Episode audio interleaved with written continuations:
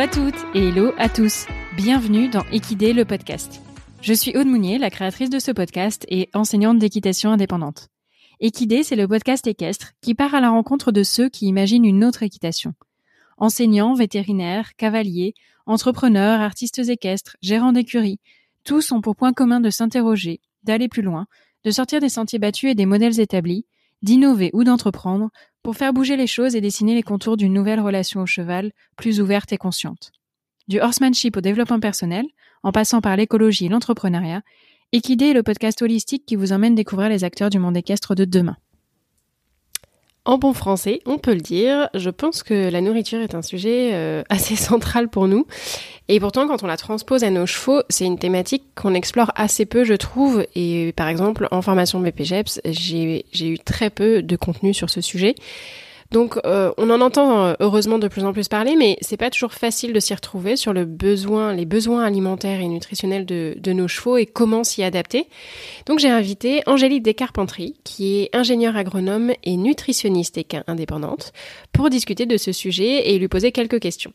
Alors on a parlé fourrage, concentré, CMV, fourbure, asthme, surpoids. Bref, la question de l'alimentation, elle est capitale parce qu'elle influe directement sur euh, la santé du cheval, mais elle reste complexe parce que leurs besoins euh, à nos chevaux, de sport comme de loisirs, ont évolué et ne sont plus les mêmes que ceux de leurs ancêtres. Et que l'on soit entre guillemets simple cavalier, propriétaire, gérant de structure, on devrait tous avoir des connaissances de base qui soient à jour et faire de l'alimentation un des piliers prioritaires dans cette idée d'une approche holistique, globale de la santé du cheval. Donc j'ai essayé avec Angélique d'évoquer des questions très concrètes. J'espère que ça vous apportera quelques éléments de compréhension face aux situations que vous pouvez rencontrer avec vos chevaux. Je vous souhaite une très bonne écoute.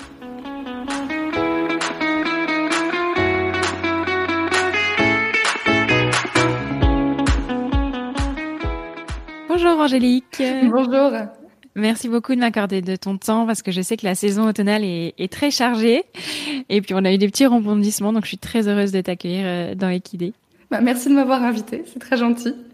Bah écoute, euh, je trouvais que le sujet était euh, éminemment important de parler de la nutrition de nos chevaux, euh, qui est encore pas assez euh, exploré et, euh, et on n'a pas encore assez de connaissances à ce sujet-là. mais grâce à toi, ça progresse. Donc on va on va en discuter un petit peu. Mais je voulais commencer par te demander toi quel avait été ton parcours en fait Comment tu en es venue euh, à être passionnée par les chevaux euh, et certainement à devenir cavalière, j'imagine? Eh ben écoute, euh, parcours classique, on va dire cavalière de club, donc depuis toute petite. Et puis je pense que comme beaucoup de monde, j'ai vu Andy, enfin Andy Boost au salon du cheval et le blog de Pauline. Je pense comme beaucoup de personnes de ma génération. Pauline d'un cheval l'autre. Voilà, et, enfin, Pauline, Pauline Barbier et Pauline Beuls aussi. Et, euh, et, du coup, je me suis lancée plus euh, équitation éthologique. Et en fait, euh, c'est à ce moment-là où je me suis dit, mais en fait, il y a plein de choses, plein de choses à travailler pour le bien-être du cheval. Et en parallèle, j'avais commencé des, des, études dans le milieu agricole et, et ça s'est lancé comme ça entre le cheval et du coup l'alimentation. D'accord, parce que tu n'avais pas toujours eu le projet de travailler dans ce milieu-là. Non, alors en fait, euh, au début, en fait, je me suis orientée assez tôt dans le monde agricole, puisque je me suis orientée en première, en fait, euh, sur euh, enfin, un bac STAV. Je crois que ça n'existe plus maintenant, des, des, autres noms. Mais euh, voilà, j'avais ce projet d'aller plus vers l'environnement. Et en fait, en, en, arrivant en STAV, en commençant à faire des, des stages chez des, enfin, chez des éleveurs particulièrement, alors pas forcément que éleveurs chevaux, je me suis rendu compte un petit peu de l'importance de l'alimentation et j'ai continué en BTS et là en BTS euh, j'ai commencé le calcul de ration, euh, à travailler du coup dans des élevages qui faisaient de la fabrication à la ferme, donc qui, qui géraient complètement l'alimentation de leurs animaux, qui produisaient sur la ferme et qui, qui nourrissaient vraiment euh, de façon très technique. Et c'est là que ça m'a passionné et c'était embrayé. Et j'ai continué du coup en école d'ingé pour juste pour faire de la nutrition, voilà, et principalement de la nutrition équine. Parce qu'il y a, est-ce qu'il y a un, un, une filière dédiée équine ou c'est nutrition globale non, alors, non, non, sur, euh, Alors en France, sur euh, la, enfin, sur l'immense majorité des écoles d'ingénieurs, sur ces parcours-là, tu n'as pas que cheval. Espèces. Et donc, par exemple, moi, sur, euh, alors le, nom du parcours a été un peu euh, pas très joli, c'est enjeux et défis des productions animales. Et mhm. en fait, euh, tu as, alors moi j'ai choisi une école où il y avait beaucoup de nutrition, mais il y a aussi tout ce qui va être santé animale, donc éthologie, mais vraiment du côté scientifique, et puis pour tous les animaux d'élevage, pas que chevaux. Donc c'est vraiment euh, euh c'est très large au niveau des, des, sujets et des espèces. Et puis après progressivement, notamment par euh, les postes qu'on va occuper ensuite, on peut se spécialiser plus ou moins. D'accord, ok. Et comment tu as fait cette spécialisation? C'est via tes expériences personnelles ou après il y a des diplômes euh, complémentaires, on va dire? Alors sur sur la spécialisation cheval en fait, donc déjà sur mon parcours scolaire, j'avais un petit peu de cheval et j'ai eu la chance en fait de pouvoir faire mes stages de BTS déjà donc chez des éleveurs. Euh, alors au début bovins et plus chevaux et c'est mmh. comme ça que j'ai vraiment accroché sur la nutrition. Euh, et après des éleveurs vraiment euh, spécialisés chevaux et ensuite j'ai pu faire mon école d'ingénieur en apprentissage, c'est-à-dire que je travaillais un mois et j'étais un mois à l'école. Et en fait, euh, dans cet apprentissage, j'ai eu en fait euh, un, poste pure nutrition animale avec toute une partie en fait nutrition équine. Donc j'avais un, un, gros, enfin une grosse partie de mon travail qui était quand même orientée cheval, même si j'avais toujours toutes les autres espèces. Mhm. Et ensuite, progressivement, euh, j'ai pu aller de plus en plus vers les chevaux, traiter de plus en plus de thématiques euh, autour de ça, notamment sur la sécurité sanitaire, sur toutes les problématiques euh, enfin, de, de, dopage non intentionnel par les aliments via enfin, les, les problématiques de contamination croisée, etc. Mhm. Euh, et après, je me suis dit que vraiment, enfin, c'était vers les chevaux que je voulais aller parce qu'il y avait plein de choses à faire, parce qu'il y a une grande différence entre ce qu'on sait aujourd'hui au niveau scientifique et ce qu'on applique sur le terrain. Et donc après, j'ai refait quelques petites euh, formations complémentaires aussi. Alors là, via via internet, mais vraiment le le plus gros, en fait, ça a été l'expérience terrain avec des gens qui travaillaient déjà dans la nutrition équine et il y avait beaucoup d'expériences et en fait qui m'ont un peu chapeauté pour euh, me lancer et qui ont été très très gentils de me chapeauter. Donc il y en avait déjà? Parce que j'ai l'impression que c'est un métier euh, que, qui a été un peu créé récemment. Alors, alors pas du coup sur des indépendants, c'est vrai que on est assez peu. Par contre, des gens qui travaillaient déjà, enfin voilà, que ce soit pour euh, pour des marques ou là où j'étais, enfin mon premier poste c'était le syndicat de la nutrition animale on avait des gens déjà spécialisés en nutrition équine et, qui s'y connaissaient beaucoup. Et puis après, donc on peut échanger avec des personnes comme ça, des vétérinaires aussi, parce qu'il y a des vétérinaires qui sont vraiment euh, ouverts sur ces sujets-là. Donc euh, c'est toutes des personnes, on va dire un petit peu ressources sur lesquelles on peut s'appuyer pour euh, pour démarrer sur ce secteur. D'accord, ok. Et donc toi, tu as créé le métier en indépendante en quoi il consiste aujourd'hui ton, ton métier Alors, je, ne l'ai pas créé. Euh, je l'ai pas créé parce que donc, du coup, c'est quelque chose au, Royaume-Uni et aux États-Unis qui est déjà très développé. Euh, et en France, il y a aussi quelques personnes qui le font en indépendant. Et il faut voir que chez les chevaux, autant il n'y a pas grand monde, autant chez les bovins, il y a beaucoup de conseillers alimentation animale en fait en bovins qui sont indépendants. C'est très très, enfin c'est très répandu. Euh, et indépendants vraiment qui ont leur société de conseil ou via les chambres d'agriculture. Les chambres d'agriculture, elles sont indépendantes. Donc euh, c'est déjà un métier qui existe. Et euh, au début, je n'y avais pas pensé, mais on va dire que j'avais pas envie de me limiter à conseiller une seule marque. Hmm. Euh, j'avais pas, en fait, dans, de par mon parcours professionnel où j'ai été enfin, sur le syndicat de la nutrition animale, après sur une maison de l'élevage, j'étais habituée à avoir un, une, une, liberté de choix et de conseil qui était très importante. Et du coup, j'avais pas envie de perdre ça. Et j'avais pas envie de me limiter à une marque avec quelques produits parce que bah, il y a plein de diversité. Il y a plein de choses aussi à amener avant des produits. Hmm. Juste, on en reparlera, mais du fourrage et c'est souvent oublié. Et, et donc du coup, euh, l'idée de ce métier, elle est venue de ça, de dire mais je veux pas prendre parti pour une seule marque, je veux que ce soit général. Donc finalement, la solution, bah, c'est de me mettre en indépendant et de faire du conseil et de la formation comme ça. Garder une certaine liberté finalement. C'est ça. Par rapport à tes, tes conseils et tes choix, quoi. C'est ça. Ce qui n'empêche pas après de euh, d'échanger avec euh, avec des personnes, enfin des directeurs euh, de, de marques, etc. de enfin de, de les connaître et d'échanger avec eux parce que bah, je les connaissais de par de par mon, métier d'avant. mais voilà, de, de, garder quand même cette indépendance, de dire bah je, je peux conseiller librement. Mm. Et je ne suis pas rattachée, mariée avec des marques, etc. C'était, enfin, c'est vraiment quelque chose qui est très, très, très important pour moi. Oui. Tu disais qu'il y a une différence entre les connaissances qu'on a aujourd'hui et ce qu'on applique sur le terrain. Ça veut dire qu'on a du retard euh, Alors, en France, oui, en France, on a un peu de retard, euh, mais c'est assez euh, assez courant. Enfin, je pense que c'est pas que dans le milieu du cheval, mais oui, en fait, c'est-à-dire que quand euh, donc, enfin, BTS, j'étais, c'était en 2011, donc c'était il y a 10 ans déjà, et je me souviens que ce que ce qu'on nous apprenait, je, en faisant le lien, je me suis dit mais on voit on voit jamais ça en pratique, alors que ça fait 10 ans. Et 10 ans plus tard, il y a des écuries où ce qui semble complètement logique au niveau, au niveau scientifique, où on le sait, où, voilà, par exemple, on sait qu'un cheval euh, qui mange euh, du fourrage a moins de risque de développer des problématiques digestives ou des problématiques de comportement. On, on le sait, c'est prouvé, et pourtant, aujourd'hui, bah, des fois, c'est encore euh, problématique de donner du fourrage. Alors, parce qu'on se dit, oui, mais si on donne du fourrage, le cheval sera moins performant. Et aussi, il y a quand même aussi une, vraie problématique de coût, de dire, mm. dans certaines régions, acheter du fourrage coûte très cher, on n'a pas forcément les lieux de stockage, etc. Donc euh, oui, c'est vrai qu'il y a un, décalage quand même entre ce qu'on sait aujourd'hui sur la nutrition, au niveau scientifique, et ce qu'on met en pratique sur le terrain. Même si quand même ça, ça tend quand même vraiment à s'améliorer. Mm. Alors justement, quelles sont les connaissances qu'on a et quelles seraient les bases en fait à avoir, euh, les besoins auxquels répondre absolument euh, pour assurer le bien-être de notre cheval sur le plan nutritif alors, nutritionnel, je sais pas. Alors du coup, juste sur le plan, on va dire euh, nutritionnel, parce que bien sûr, enfin, la nutrition c'est un élément dans tous les autres éléments qu'on peut mettre en place pour le cheval. C'est une composante pour favoriser son bien-être, mais bien sûr, c'est c'est pas la seule. Donc je dirais au niveau de la nutrition, en fait, c'est tout simple. C'est l'importance du fourrage. Euh, l'importance du fourrage pour le cheval. En fait, euh, la nutrition équine, c'est pas seulement euh, regarder des besoins nutritionnels, c'est-à-dire de l'énergie, enfin des calories, des protéines, des minéraux, des vitamines. C'est avant tout, je pense, regarder des besoins comportementaux, c'est-à-dire comment est-ce que mon cheval mange, et des besoins physiologiques, comment est-ce qu'il digère, et du coup, qu'est-ce que moi, humain, enfin c'est ma, ma responsabilité de, de mieux le connaître pour savoir ce que je mets en place pour faire en sorte qu'il soit bien dans son milieu domestique. Parce qu'en fait, le, la domestication, c'est une sorte de compromis. Et alors, de mon point de vue, c'est notre travail d'humain de mieux comprendre l'animal qu'on a en face pour mettre en place les choses qui vont lui permettre d'être bien dans son environnement.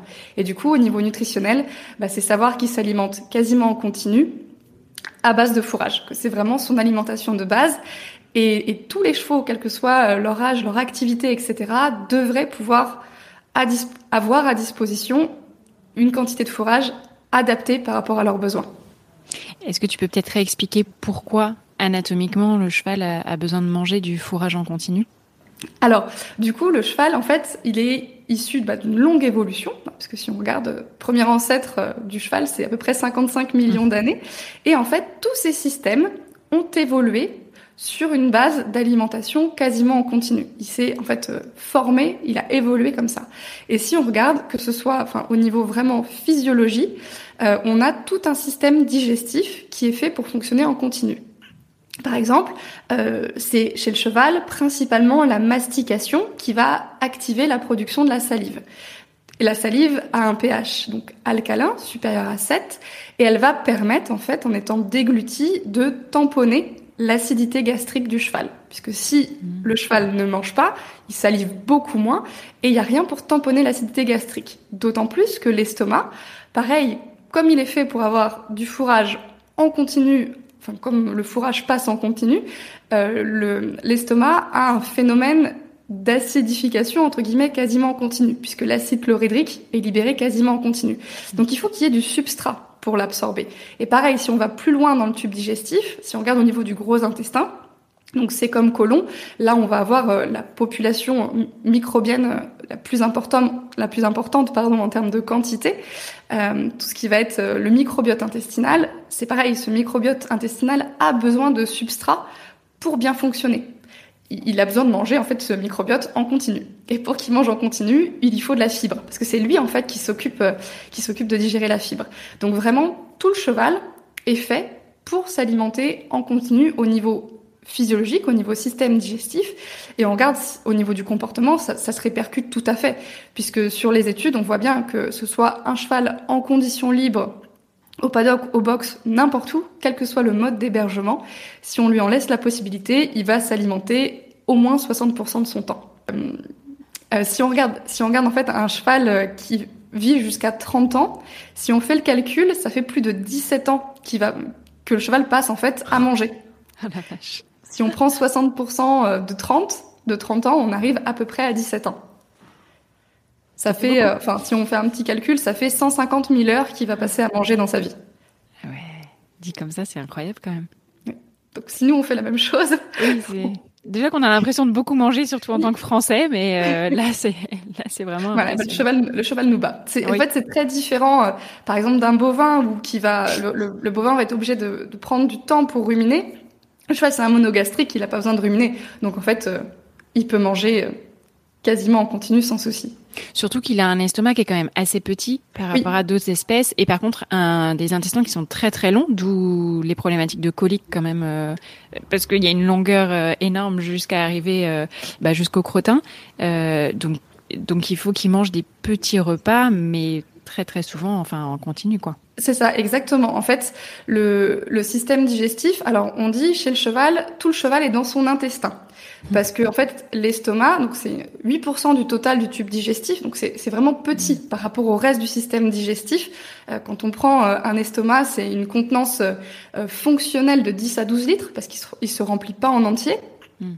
Après, quand on regarde l'intestin grêle, c'est, alors on dit 11 fois la longueur du corps du cheval, donc c'est entre 21 et 22 mètres. Euh, le, le, le, gros intestin, euh, ça, ça, prend aussi énormément de place. Enfin, le, gros intestin occupe euh, l'immense partie de la cavité abdominale du cheval. Euh, souvent, on a tendance à le voir beaucoup plus petit qu'il n'est, mais ça prend vraiment une, une, place extrêmement importante dans le corps du cheval. Donc, on a vraiment un système digestif qui, qui, prend de la place et qui est, qui est fait pour ça, contrairement à, à, enfin, qui est fait pour manger en continu, contrairement à une vache par exemple, où on dit que toute la vache est dans son estomac parce que elle, elle en a, elle a plusieurs mm. poches à son estomac, elle rumine, etc. Donc oui, le, cheval, euh, c'est vraiment euh, au niveau du, principalement euh, de ses intestins que va se jouer une, une grosse partie de la digestion et l'estomac, du coup, étant petit, ça c'est aussi quelque chose qu'on peut préciser sur les repas de concentré. Les gros repas de concentré, c'est finalement très contre-productif puisque l'estomac n'a pas une capacité de rétention très importante. Donc en fait, il va euh, vidanger très rapidement au niveau de l'intestin grêle si on arrive sur des gros repas de concentré. Et après, on a d'autres problématiques aussi euh, au niveau de l'intestin grêle et du gros intestin, où on est, si on, si on sature en fait les capacités digestives de l'intestin grêle, on peut avoir un passage dans le gros intestin, notamment d'amidon non digéré, qui peut être problématique. D'accord. Alors, tu disais que donc la base, c'est le fourrage. Oui, déjà, si on avait ça, ce serait, ce serait énorme. Euh, si on avait ça chez tous les chevaux, un, fourrage en continu, euh, ce serait déjà euh, très bénéfique. Quels autres facteurs vont venir influencer euh, ben, les besoins du cheval euh, pour sa ration alimentaire? Alors, juste sur le fourrage, alors on a quand même certains chevaux avec des problématiques de poids importantes où malheureusement c'est difficile de les mettre à volonté. Hmm. Où on va devoir quand même cadrer un petit peu la, quantité donnée en fonction aussi de la valeur nutritionnelle du fourrage pour limiter en fait la problématique de poids. Alors là, tout l'enjeu, et, c'est vraiment ça pour le coup, c'est assez compliqué à faire. Tout l'enjeu va être d'essayer de réduire l'apport calorique, donc réduire d'une certaine façon la quantité de fourrage, tout en lui permettant de respecter son comportement alimentaire et sa physiologie digestive. Et, c'est ça qui est compliqué, notamment sur le, fait d'aider les chevaux à maigrir, c'est respecter le comportement alimentaire tout en limitant l'apport nutritionnel. Et alors, pour les autres, pour les autres chevaux, du coup, sans problématique de poids, ce qui va influencer la ration, l'alimentation qu'on va mettre en place, ça va être différents facteurs. Ça va être par exemple quel est leur environnement de vie, euh, quelle est leur activité, quel est leur âge, euh, quel est leur tempérament, leur spécificité, un petit peu de caractère, parce que ça va aussi influencer l'alimentation. Euh, quelle est leur discipline de prédilection aussi, parce que bah, tout simplement, on nourrit pas, euh, pareil, un cheval euh, d'endurance par rapport à un cheval euh, de complet ou, ou de CSO, par exemple, comme on, on, nourrit pas un cheval de loisir comme une jument gestante ou une jument allaitante. Donc ça va être vraiment, voilà, ces différents aspects âge, activité, stade physiologique, euh, environnement de vie, caractère, tempérament, tous ces éléments-là vont rentrer en compte dans la mise en place d'une alimentation adaptée. En gardant bien sûr toujours la même base, c'est vraiment le fourrage. Mais tu parlais des chevaux qui sont en, du coup en surpoids. Oui. Euh, d'où ça, d'où ça vient? Parce que, en tout cas, autour de moi, je trouve qu'il y a assez souvent cette problématique. C'est pas alors il y a souvent une problématique d'activité régulière, euh, mais euh, on peut se dire que ben, un cheval dans la nature, il va manger de l'herbe toute la journée et pas forcément être en surpoids.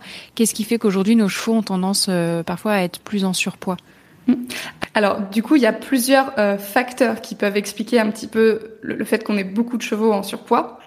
Déjà, ce qu'il faut préciser, euh, c'est que on ne se rend pas toujours compte que le cheval est en léger surpoids. Il y a une étude qui a été faite en 2011, si je ne dis pas de bêtises, euh, qui montre en fait que c'est moins de 50% des détenteurs d'équidés donc dans l'étude, dans l'étude, dans le, dans le, comment dire, dans les personnes interrogées dans cette étude, c'était moins de 50% qui se rendaient compte que leur cheval était en surpoids. Mmh. Donc déjà, si on ne se rend pas compte d'un léger surpoids, finalement, au, moment où on se dit il y a un souci, on est déjà sur un cheval qui a pris quand même un poids important. Mmh. Il y a déjà cet aspect-là qui va rentrer en compte. L'autre aspect qui peut rentrer en compte, c'est ce qu'on va appeler l'effet mondialisation. C'est-à-dire que bah, avec la mondialisation, avec euh, les modes de transport euh, facilités, on voyage, les humains voyagent, mais mhm. les chevaux aussi. Et c'est-à-dire qu'on a été chercher des races de chevaux qu'on a finalement délocalisées.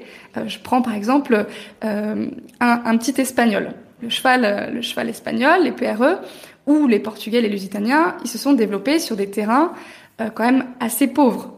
Espagne, Portugal, si on regarde les, les, prairies entre guillemets, c'est quand même relativement relativement pauvre. voilà, c'est un peu grillé. Et on a par exemple, alors je prends l'exemple extrême hein, pour caricaturer, on a emmené ces chevaux-là par exemple en Normandie. Ouais. Donc Normandie, végétation complètement différente. Donc finalement, on a des chevaux très adaptés à un milieu, puisqu'il faut voir que finalement euh, le, fait de, de limiter la sélection naturelle, c'est quand même assez récent dans l'histoire du cheval. Donc on arrive sur des animaux très spécialisés sur un milieu, puisque ceux qui sont là aujourd'hui, c'est ceux qui ont survécu à la, à la, sélection naturelle, et on les, on les amène dans quelque chose de très différent de ce que leur organisme a toujours connu. Donc finalement, cet aspect-là peut faire qu'on a des chevaux qui prennent plus facilement du poids. Après, certainement qu'on pourrait parler aussi euh, des, déséquilibres hormonaux qui sont dus, comme chez nous, à différents facteurs extérieurs. Euh, et un petit peu aussi bah, du changement de comment dire d'utilisation du cheval avec l'apparition de chevaux de loisirs que l'on n'a jamais connu euh, le, cheval de loisir hein, c'est quand même très très récent euh, jusque dans les années on va dire 1950 euh, alors, le cheval, c'est un cheval de travail. Encore avant, c'est un cheval de guerre, un moyen de transport ou un outil de travail, un compagnon de travail au champ, etc. Donc, avec une activité qui est quand même beaucoup beaucoup plus importante que ce qu'on fait aujourd'hui avec nos chevaux. Donc voilà, l'aspect euh, activité euh, joue joue quand même beaucoup. Et même si on regarde des chevaux en conditions libres, certes, ils n'ont pas d'activité physique avec euh, un cavalier. Par contre, il y a quand même alors l'aspect déplacement qui peut jouer et puis l'aspect aussi reproduction pour beaucoup, euh, puisque hormis euh, les, les, groupes de mâles célibataires, si on est dans un, un groupe familial, voilà, les talons assurent la repro, les juments peuvent avoir des poulains, etc., etc. Donc ça fait des dépenses énergétiques qui peuvent être importantes. Et puis aussi sur des chevaux en conditions libres, en hiver, il n'y a pas moyen qu'ils soient complémentés. Donc on va avoir, hmm. on va avoir une fluctuation de poids. Et ça aussi, ça peut être un, paramètre qui joue dans la prise de poids. Euh, alors, j'ai appelé ça en fait euh, l'effet accumulation. C'est de se dire, par exemple, euh, imaginons printemps 2022, t'achètes un cheval, t'achètes un petit cheval de loisir pour faire voilà randonnée, randonnée, travail à pied, etc. Et au printemps, au pré, il va prendre du poids. On va arriver sur l'hiver, donc hiver 2022, l'année prochaine, et tu vas te dire, bah, là, il est bien niveau poids, je ne veux pas qu'il en perde. Donc tu vas le laisser sur un état corporel stable, tu vas l'aider à garder son état corporel stable tout au long de l'hiver. La problématique, c'est que arrivé au printemps 2023, il va y avoir la nouvelle pousse d'herbe et une nouvelle prise de poids. Et en fait, comme ça, on a des chevaux qui prennent de plus en plus de poids d'année en année. Et ça, ça s'observe surtout en fait euh, quand les besoins de croissance commencent à vraiment diminuer. vers 5-6 ans, souvent c'est un petit peu le moment où ça devient plus difficile à gérer euh, sur, sur, des chevaux entre guillemets rustiques, parce que les besoins de croissance sont moindres, et on a ces deux effets qui s'accumulent. Moins de besoins de croissance, et de plus en plus on va chercher à avoir les chevaux toujours sur le même état corporel, et donc progressivement, de printemps en printemps, ils vont prendre du poids. En fait, il faudrait, sur les chevaux qui vivent à l'extérieur, les autoriser à avoir un, un poids qui fluctue. Alors, bien sûr, euh, sans les, les sortir rachitiques de l'hiver. Hein. Mm. On est d'accord, c'est mm. pas du tout ce que je dis, mais vraiment quand même permettre une prise de poids qui leur permette de, de revenir sur un état corporel euh, correct en fait. alors après, on a des notations d'état corporel, on a un, système de notation qui va de 0 à 5 et un autre qui va de 1 à 9 et on dit voilà sur sur l'état corporel d'hiver, il faudrait que les chevaux sortent à, à 3 sur 5 pour pouvoir avoir de la marge, puisqu'il faut voir qu'un cheval euh, qui est déjà à 4 sur 5, c'est un cheval qui est en surpoids. Donc un cheval dont on ne sent pas les côtes à la palpation, c'est un cheval qui est en surpoids.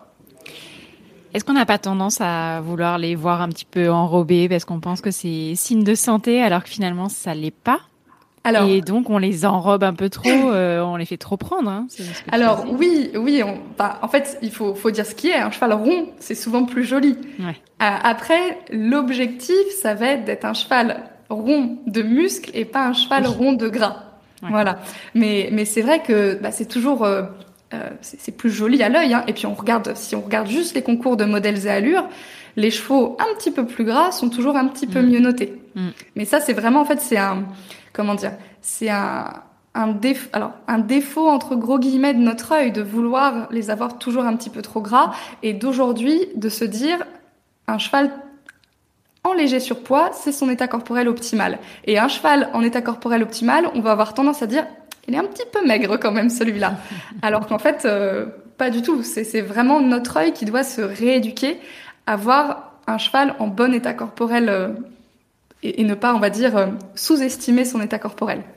Il faudrait que les concours modèles et allures revoient peut-être leur grille de notation par rapport à finalement la physiologie du cheval euh, et tout ça pour arriver à, à, juger un cheval par rapport à ce qui est bon pour lui et pas par rapport à ce que nous on aime euh, regarder quoi. Oui, Mais c'est vrai quand ils sont un petit peu ronds, on les préfère. Ah oui, ils sont, ils sont souvent ils sont souvent plus jolis quand ils sont un petit peu tout tout ronds, tout tout dodu. C'est c'est sûr que c'est un petit peu plus joli. Mais après, alors il faut pondérer parce que sur un cheval, un cheval en poids de forme, bien musclé, etc., sur, sur des chevaux athlètes, euh, ça, ça reste, c'est des chevaux qui sont très jolis, même en étant, même en étant en état corporel optimal. Ouais.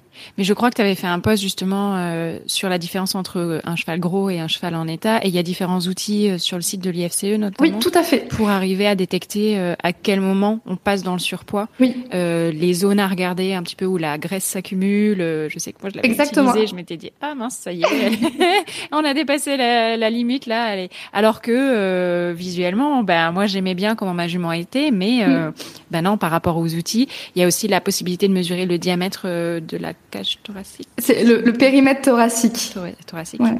Euh, parce que c'est pas forcément évident d'avoir une balance à disposition. Donc, euh. tout, à fait, tout à fait. Mais oui, euh, enfin, c'est vrai qu'aujourd'hui, sur tout ce qui va être évaluation d'état corporel et estimation de poids, il y a énormément de ressources disponibles sur Internet, que ce soit sur sur l'IFCE, vous avez des, des, outils qui sont très très bien faits, qui permettent de vraiment bien estimer l'état corporel du, du cheval, enfin de l'évaluer, et en plus, ça, ça, ça, accompagne pas à pas, parce que c'est vrai que quand c'est nos chevaux, c'est toujours plus difficile d'être objectif. Alors que bah, quand on a une grille sous les yeux, on lit la grille, on se dit bon, ok, on peut juger, on va dire les choses objectivement. Et pareil, si, si vous mettez sur euh, sur Google euh, notation état corporel, vous avez maintenant plein de plein de fiches qui sortent avec euh, des petits des petites images de différents différents états corporels. Donc ça permet aussi de d'avoir un, un, visuel et de, et de juger ça après plus facilement sur son cheval. Hmm. Alors, quelles peuvent être les conséquences euh, ben, néfastes euh, d'une alimentation qui ne serait pas adaptée? Alors, on a parlé du surpoids, c'est un des cas, mais j'imagine que c'est pas forcément un cheval, c'est pas forcément uniquement le surpoids qui est problématique. Il peut y avoir d'autres problématiques au niveau de l'alimentation. Alors, on va dire que bah, finalement le le plus courant, euh, ça reste quand même des chevaux qui vont manquer de fourrage. Alors, c'est un petit peu différent. Dans le monde loisir et dans le monde sport, on a des problématiques un petit peu différentes. Mais si on regarde euh, le monde plus euh, sportif, on peut quand même avoir encore des, des problématiques de manque de fourrage, même si ça tend vraiment beaucoup à s'améliorer et à ce qu'il y ait des prises de conscience là-dessus.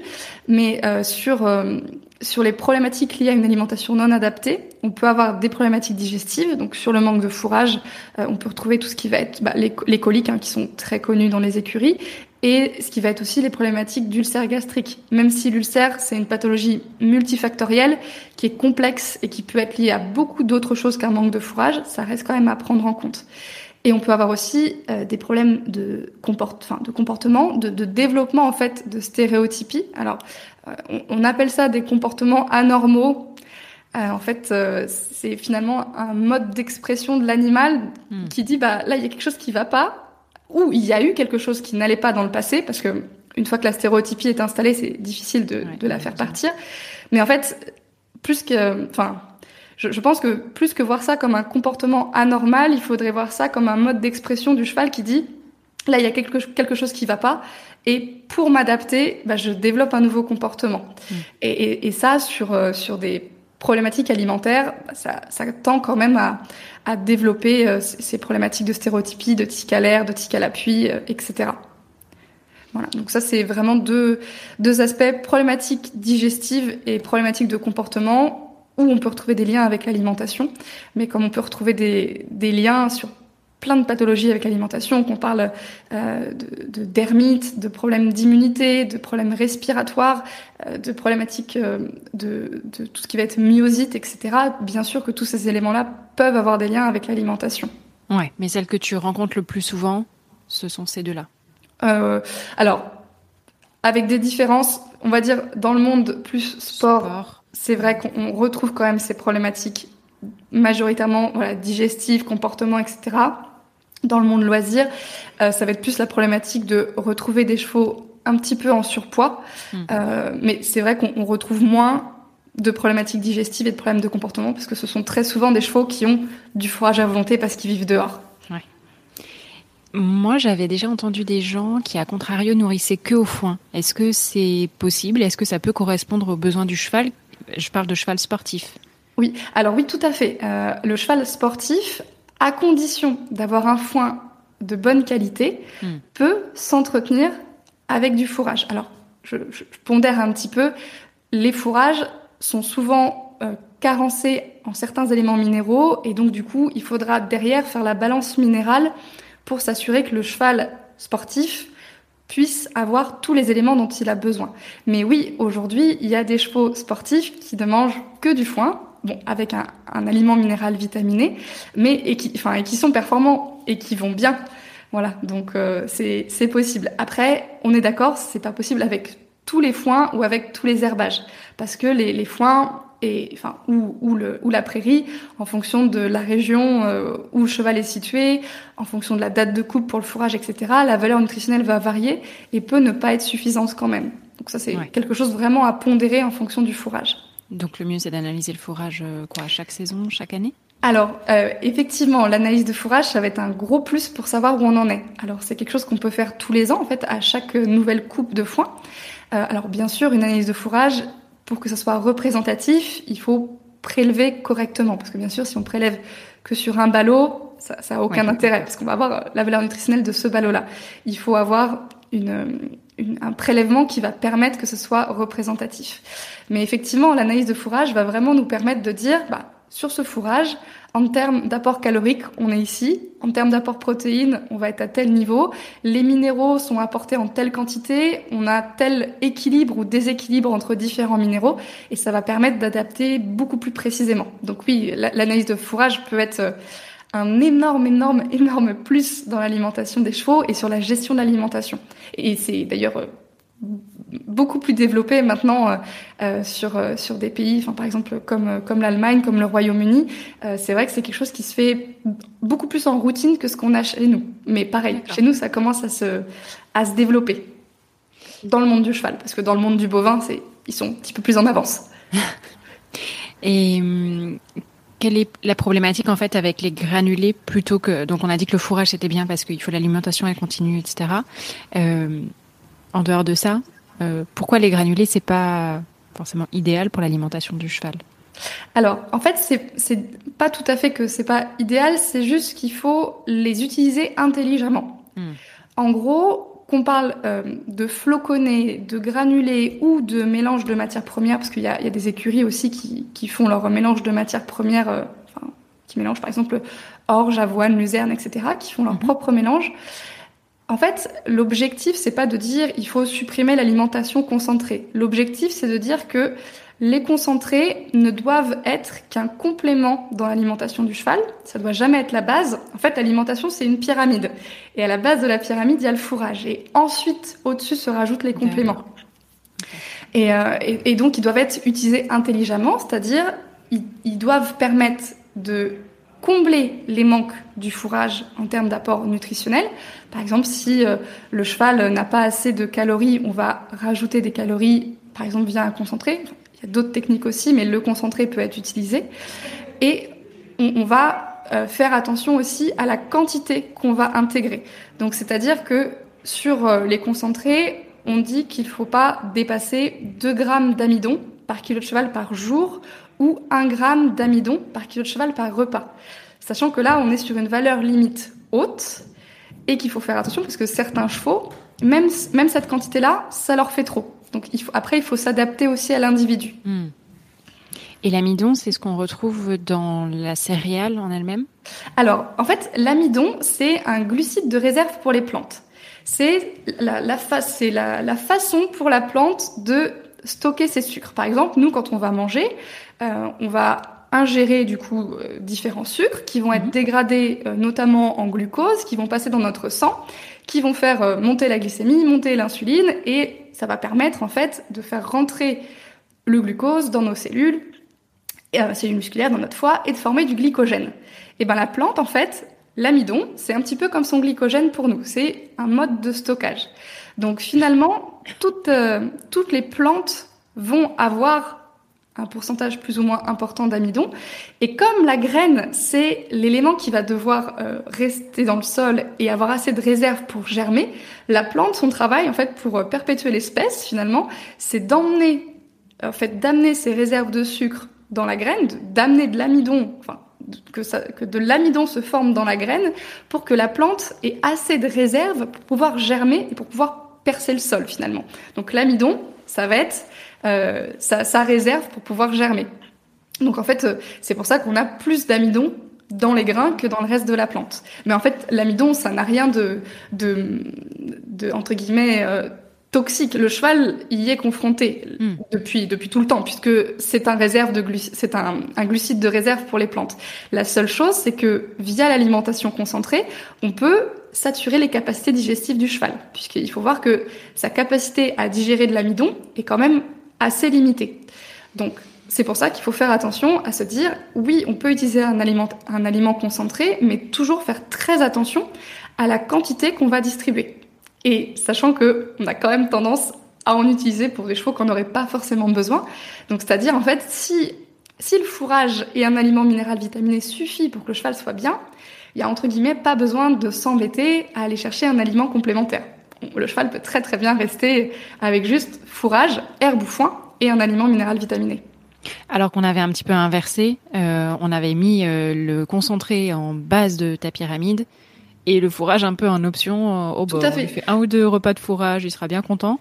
ce qui ce qui ne correspond pas encore une fois à forcément à ses besoins quoi. Oui, alors tout à fait, mais c'est aussi quelque chose qui était qui était plus facile aussi quand euh, euh quand euh, bah, les, centres équestres se sont développés, etc. Quand on est passé vraiment euh, du, du, cheval entre guillemets rural au cheval plus urbain, c'était plus facile d'avoir directement dans un stylo des matières premières, que ce soit enfin des céréales ou des granulés ou des floconnés, et d'avoir un, un, juste un petit complément de fourrage. Parce que pareil, si on regarde les, les écuries, il y a très très peu d'écuries qui ont des zones de stockage ce qu'on retrouve dans quasiment toutes les, toutes les entreprises agricoles, tous les élevages. On a généralement toujours un bâtiment pour stocker le foin, par exemple, dans le milieu équestre, c'est très très rare d'avoir un vrai bâtiment de stockage du fourrage. Ou alors on peut stocker sur un mois ou sur deux mois max, mais c'est très rare d'avoir des écuries qui sont capables de stocker six mois ou un an de fourrage.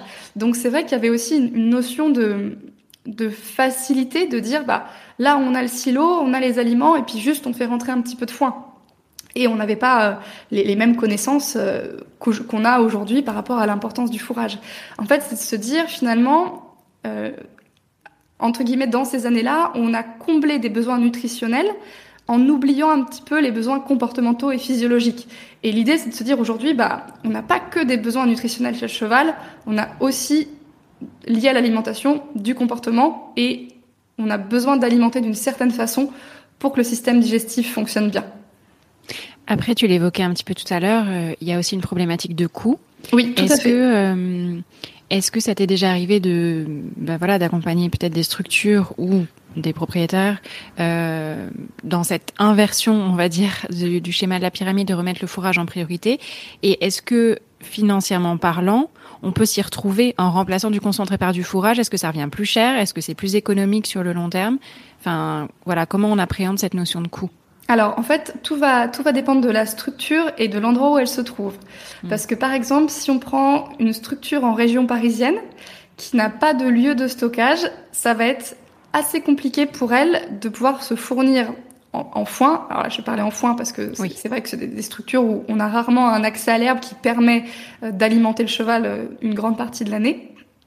Pour ces écuries-là, c'est vrai que c'est quand même, ça, peut être délicat euh, d'avoir un avantage économique à faire ça. Après, il faut se dire que là, ça va quand même plus loin que l'économie parce qu'il y a un aspect mieux-être du cheval qui est relativement non quantifiable parce que quand même, quand on regarde l'aspect diminution des problématiques de santé et notamment diminution du nombre de coliques sur une année, ça joue quand même beaucoup parce que le fait de, de ramener euh, des médicaments, le vétérinaire, potentiellement une opération aussi, ce sont des coûts. Mhm. Donc en fait, tous ces éléments-là, ça va être des, on va dire, des entre guillemets économies indirectes, mhm. puisque on peut avoir une baisse des frais vétérinaires et ça, ça s'observe vraiment assez facilement quand on se penche sur les chiffres d'une année sur l'autre, quand il y a eu un changement au niveau du fourrage. Mais après, quand même, il faut signaler que sur des régions enfin, très urbaines, il peut quand même, il peut quand même y avoir toujours un, un surcoût au niveau achat du fourrage. Après, il y a aussi des techniques qui sont possibles comme par exemple la contractualisation. Ça, c'est quelque chose qui peut euh, se développer dans certaines structures urbaines, de travailler avec un agriculteur un petit peu éloigné par rapport à leur site, et de dire, voilà, bah moi, du coup, aujourd'hui, je peux vous prendre tant de pourcents de votre production, et on fixe ensemble un contrat euh, qui vous permet, vous, d'absorber tous vos coûts de production avec euh, votre temps de travail, etc. Et moi, ça m'assure du coup d'avoir toutes les matières premières dont j'ai besoin pendant l'année. Avec souvent, dans, il y a une option euh, de, fait de, garder le fourrage directement chez l'agriculteur. Donc il y a aussi le stockage qui se rajoute dans le contrat. Mais du coup, ça permet en fait un petit peu de se déconnecter des prix de marché. Alors, il y a certaines années où vous paierez le fourrage plus cher mm. que vos que vos collègues, et il y a des années où vous le paierez moins cher. Mais en tout cas, pour euh, pour la personne, pour euh, pour la personne qui produit et pour la personne qui achète, ça permet une certaine sécurité. Et quand on regarde sur ces systèmes-là, alors dans d'autres filières, ça se fait beaucoup, on arrive en fait, si on lisse sur l'année, à se retrouver avec des prix de vente à peu près équivalents à ceux d'un marché qui va fluctuer. En fait, en lissant sur différentes années, on se retrouve avec quelque chose de cohérent, donc qui n'est pas désavantageux ni pour celui qui produit, ni pour celui qui achète. Hmm donc ça, la contractualisation peut être peut être une, solution intéressante pour que des structures vraiment en zone urbaine puissent s'y retrouver dans dans l'achat du fourrage.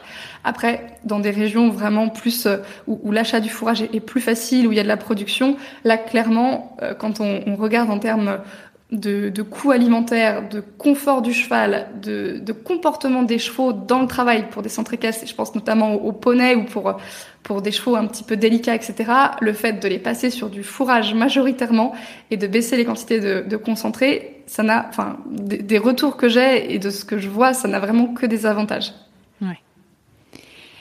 Tu évoquais, euh, donc on, a le fourrage, on a éventuellement les, les les concentrés. Oui. Euh, tu évoquais les compléments minéraux. Oui. Est-ce que tu peux nous en parler, nous expliquer euh, en quoi ça consiste et dans quel cas justement on, les utilise? Alors du coup, entendu vague. Alors, du coup, donc euh, l'aliment minéral vitaminé, en fait, c'est un complément qu'on peut rajouter dans l'alimentation du cheval pour rééquilibrer les apports en minéraux. Puisqu'il faut voir que sur, euh, par exemple, je reprends l'exemple du foin, sur les foins en France, c'est extrêmement courant d'avoir des manques, notamment en cuivre et en zinc. C'est, ça, c'est généralement les, deux manques qu'on retrouve euh, très très très régulièrement. Je dirais sur 99% euh, des fourrages. Ah alors pour, pour, la, je, pour, la, petite histoire, hein, je vois des analyses de foin passer du coup depuis 2011, que ce soit en stage, en, étant salarié ou maintenant à mon compte. Et, ça m'est arrivé qu'une fois de voir un foin avec un taux de cuivre qui permettait euh, de remplir l'ensemble des besoins du cheval. Et c'était où? Il faut qu'on y aille. bon, alors pour la petite histoire, c'était dans le marais Poitevin. Ah, euh, L'aliment minéral vitaminé, en fait, va servir à rééquilibrer un fourrage, qu'on parle de foin ou d'herbe. Sachant que, bah, encore une fois, l'analyse de fourrage peut être vraiment intéressante pour voir où on a les manques, où on a les excès. Alors les manques, euh, généralement, sur euh, ce qui revient très souvent, comme je disais, c'est souvent cuivre et zinc. Euh, on peut avoir l'iode aussi ou le sélénium, mais il y a d'autres éléments aussi. Par exemple, un foin qui va être fait tardivement, donc une herbe fauchée tard. On sait qu'on a une diminution de la quantité de phosphore et euh, du coup une quantité de calcium souvent assez importante, ce qui peut amener à un déséquilibre du rapport phosphocalcique. Donc là, l'aliment minéral vitaminé va aussi nous permettre de répondre à ce déséquilibre pour aller rééquilibrer l'ensemble de l'alimentation. Donc ça peut en fait se rajouter via un complément, donc ce qu'on appelle un aliment minéral vitaminé. Donc en gros, enfin si on regarde au niveau législatif, c'est plus de 40% de matière minérale, matière minérale ou cendre brute, puisque donc les cendres brutes c'est de la matière minérale. Euh, Mais qui ne sont pas les cendres d'un feu de cheminée Non, du tout. En fait, matière minérale, on appelle ça cendre brute parce que si on met l'aliment à brûler, ce qui reste, qui ne brûle pas, c'est la matière minérale. Mm. Voilà. Euh, et, et, donc sur euh, euh, sur le, les matières minérales, donc on a les aliments minéraux vitaminés qui vont en ramener, logiquement, mais on a aussi intégré dans les aliments du commerce ce qu'on appelle un prémix. Le prémix, c'est une base qu'on va rajouter dans les matières premières pour augmenter les apports en minéraux et en vitamines.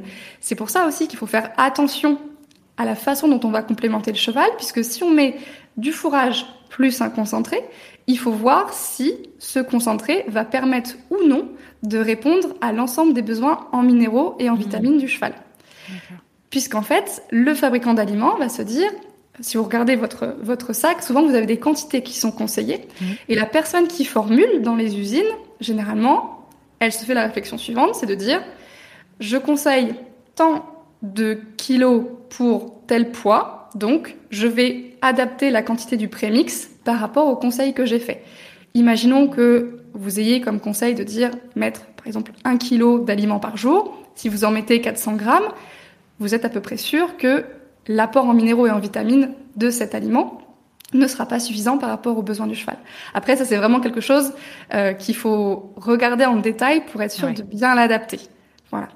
Et, et, bien bien regarder en fait ce que chaque élément va amener. C'est pareil dans, dans, les, dans, dans le fait de construire une alimentation adaptée, c'est bien choisir différentes matières premières qui ont des, des, apports équilibrés entre elles. Parce que par exemple, si on prend que des matières premières très riches en calcium, et pauvres en phosphore, et ben, on peut se retrouver en fait à, créer finalement des déséquilibres. Ouais, il faut qu'ils se complémentent entre eux en fait. C'est ça, exactement. En fait, l'alimentation, ça doit être vu comme quelque chose, enfin, comme un équilibre global entre différentes matières premières. Il faut euh, pas regarder Enfin, il faut regarder finalement chaque matière première en isoler et ensuite la recombiner avec toutes les autres matières premières intégrées dans l'alimentation du cheval. Ouais. Mais euh, la carence en minéraux et vitamines, qu'est-ce que ça pourrait causer en fait? Alors, euh, donc, ce qu'il faut voir, c'est que généralement, ce sont des petits symptômes. Parce que bah, il y a plein de chevaux hein, qui n'ont jamais, qui jamais été complémentés euh, en minéraux et qui vont qui vont très bien, qui sont prêts, qui, qui vont super bien et qui n'ont pas de problème. Euh, alors déjà, il faut voir que quand même euh, le fourrage ramène ces éléments-là. Donc par exemple, le cheval va avoir ses besoins comblés à 50 ou 60 par exemple euh, sur sur certains sur certains terroirs, un peu moins sur d'autres, un peu plus sur d'autres régions. Mais on peut quand même noter sur sur les carences. Alors par exemple sur les chevaux d'élevage, les problématiques euh, de fertilité chez la jument, euh, de fertilité ou de fécondité. Ça, ça peut être complètement lié à des carences en minéraux. Euh, ça, se, ça se voit assez régulièrement sur des chevaux, enfin sur des juments d'élevage. et même sur certains étalons, quand on vient retravailler la ration, rééquilibrer les apports en minéraux et en vitamines, euh, on, on, a des juments qui reviennent après en chaleur plus facilement, enfin, qui, qui, ont une meilleure fécondité, etc. Donc ça, sur l'élevage, ça peut se voir assez facilement. Euh, sur euh, sur nos chevaux de loisirs, euh, tout ce qui va être qualité qualité du poil, qualité du pied, la performance du système immunitaire, tous ces éléments-là peuvent être impactés par des carences en minéraux et en vitamines. Un exemple tout bête, mais par exemple sur la gale de boue. La, la, gale de boue, on peut réussir à la gérer en partie si on rééquilibre bien les minéraux et les vitamines dans l'alimentation. Ça, j'ai déjà eu le cas plusieurs fois d'avoir des chevaux qui, l'hiver, faisaient régulièrement une gale de boue plus ou moins importante. On est venu rééquilibrer derrière l'alimentation et ça a permis en fait de limiter cet aspect-là, voire sur des chevaux de ne plus en avoir du tout. C'est dingue, malgré les conditions qui restent les mêmes. Malgré des conditions qui restent, et tout. oui, ah malgré des conditions qui restent identiques. Ah bon, alors, bien sûr, il y a toujours la, pluvio la pluviométrie n'est jamais exactement la même d'une année sur l'autre, mais euh, voilà, sur, sur euh, alors, je, vais me faire taper sur les doigts par les Bretons, mais comme l'exemple était en Bretagne. On sait que la pluie reste euh, omniprésente. voilà, il pleut souvent pas mal, donc du coup, ne voilà. c'est pas les Bretons.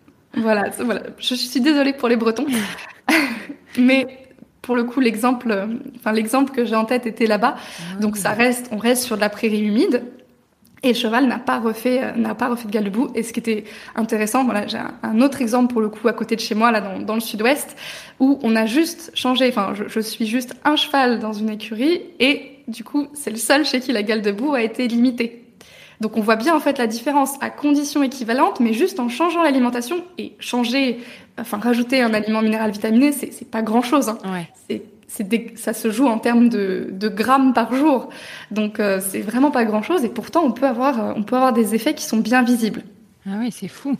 Et c'est les propriétaires qui y ont pensé ou c'est toi qui apportes cette euh, ce conseil-là en voyant qu'il y a de la gale de boue, par exemple Alors, Parce que moi, effectivement, en fait, quand, euh, quand on fait un bilan nutritionnel, euh, que ce soit sur place ou à distance, on, on, on interroge en fait le propriétaire. On lui mm. fait un petit interrogatoire sur, euh, en fait, euh, est, enfin, est-ce qu'il y a des problématiques de santé chez son cheval? Est-ce qu'il y, a eu des problématiques de santé?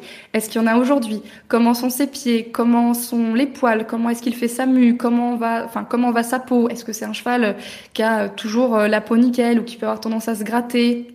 Euh, voilà, tous ces éléments-là, quel est son tempérament, etc., etc. Tous ces éléments-là, en fait, c'est plein de petites infos qui te font dire, tiens, il y a peut-être ça, ou tiens, il y a peut-être cet élément-là. Et du coup, après, c'est ça qu'on va aller corriger sur l'alimentation, en prenant bien sûr toujours une base bah, plus scientifique de dire euh, quels sont les besoins théoriques du cheval, quel est son environnement, et en fonction de son environnement, quels vont être les apports nutritionnels des matières premières.